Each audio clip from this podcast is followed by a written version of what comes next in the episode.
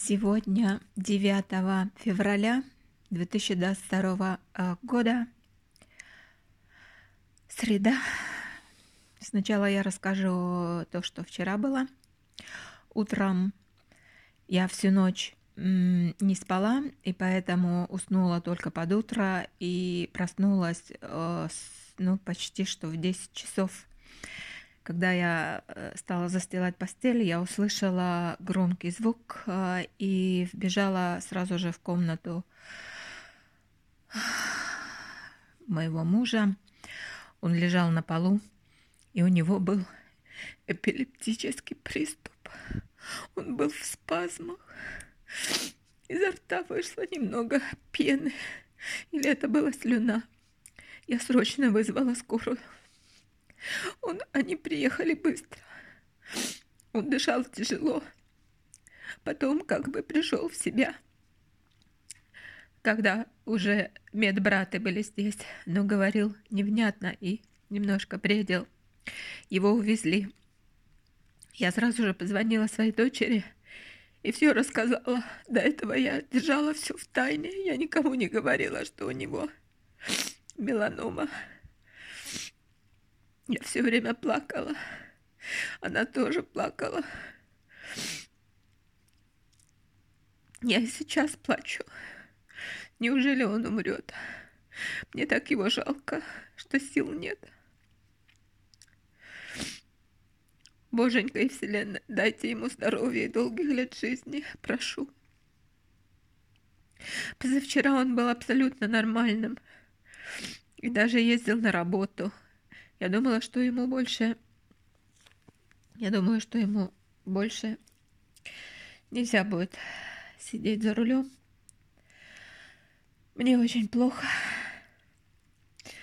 У меня сердце разрывается от жалости к нему.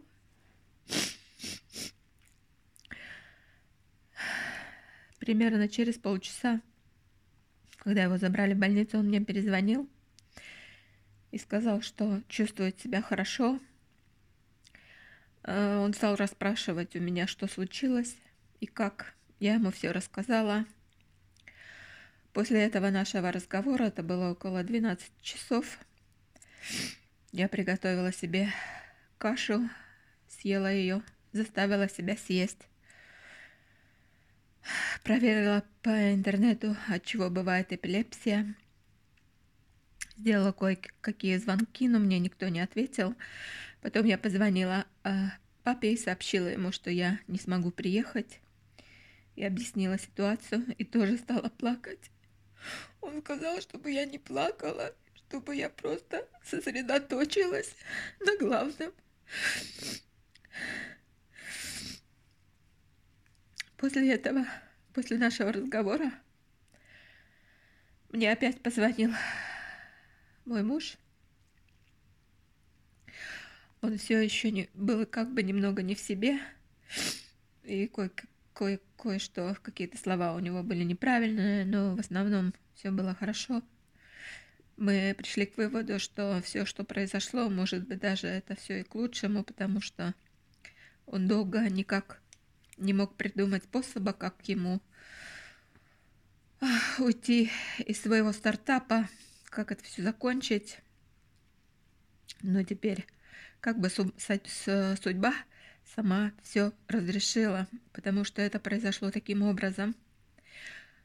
Он собирался на работу, сходила в душ, уже в душе, кажется, его стало, э, наверное, шатать, и э, он зацепился за занавеску, и я заметила, что ну, занавеска от души сорвалась, и вообще там повреждения кое-какие есть. Но он все же оделся, и когда он начал свое совещание, то есть он, наверное, передумал ехать туда на работу, наверное, он все-таки понял, что ему нельзя ехать на работу. И он начал совещание с одной фирмой, с которой у него было запланировано это совещание. И именно во время этого совещания с ним и случился этот приступ. То есть на, в этой фирме э, сотрудники этой фирмы видели, как с ним случился этот приступ. Вот. Ну и, короче, эм, мы как раз разговаривали, это было около половины третьего. Вдруг кто-то позвонил в дверь в нашу. К нам вообще никогда никто не приходит, и как бы здесь не принято приходить без звонка. То есть это абсолютно такое явление странное, но я подумала, может быть, это э, ну, наш дворник или кто-нибудь еще из сотрудников в нашем, в нашем здесь в доме. Вот, я открыла дверь и по фотографии узнала, что это его партнер. Этот партнер, я его, хотя мы с ним никогда не виделись, но я о нем много слышала, я все знала, мне мой муж все время все рассказывал, я, короче, в курсе всех событий. Поэтому, ну, я ему сказала, говорю, ты, наверное, тот-то, тот-то.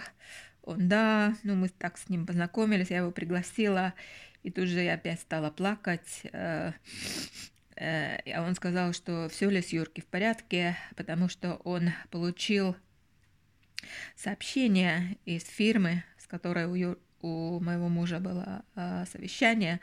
Они прислали ему смс в которой они сообщили, что посреди на их совещания с Юрки случился приступ, все ли у него в порядке и так далее, и так далее. Нам нужно поехать проверить. Поэтому он и прибежал сюда для того, чтобы проверить, все ли, все ли в порядке. Я угостила его кофе, и мы э, немного поговорили. Он меня, ну, немножко развеял. Также он меня немного порасспрашивал о том, о сём. Ну и я ему сказала, а, обрисовала ситуацию, что его увезли в больницу, и что, что, скорее всего, что он не сможет заниматься больше делами этой фирмы, что нужно найти директора, нового директора. А он сказал, он пообещал мне, что он найдет, он э, поучаствует в этом деле. И он сказал, что э, Юрки должен сам, сам ему позвонить и сообщить об этом. Вот, в общем, вот такая ситуация произошла. Мы целый день с ним вчера переписывались. Э, уже он там в больнице, и все же, когда он писал мне смс было видно, что он совершает там ошибки и не исправляет их, то есть он как бы не видит этого или не понимает, я не знаю, но, но и э, каждый раз, когда мы созванивались, последний раз вечером, он опять стал меня спрашивать, что произошло, то есть он как бы не помнит э, то, что я ему уже рассказывала. Память как бы плохо работает, ближняя память. Вот сегодня э, у него там какие-то исследования. Я собираюсь туда поехать, мы уже связывались с ним. В общем, в общем, вот такие дела. Мне очень-очень-очень-очень плохо. Я не знаю, как я все это перенесу. Мне вот так жалко. Мне, мне его так жалко. Ну вот и все. Больше, наверное, говорить нечего.